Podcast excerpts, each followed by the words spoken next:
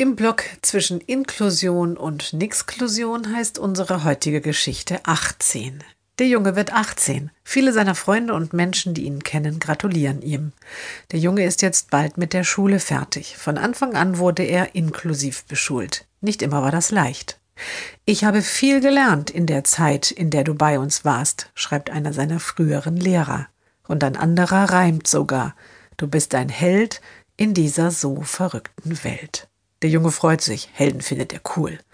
Ja, denkt die Mutter, das stimmt mit dem Helden.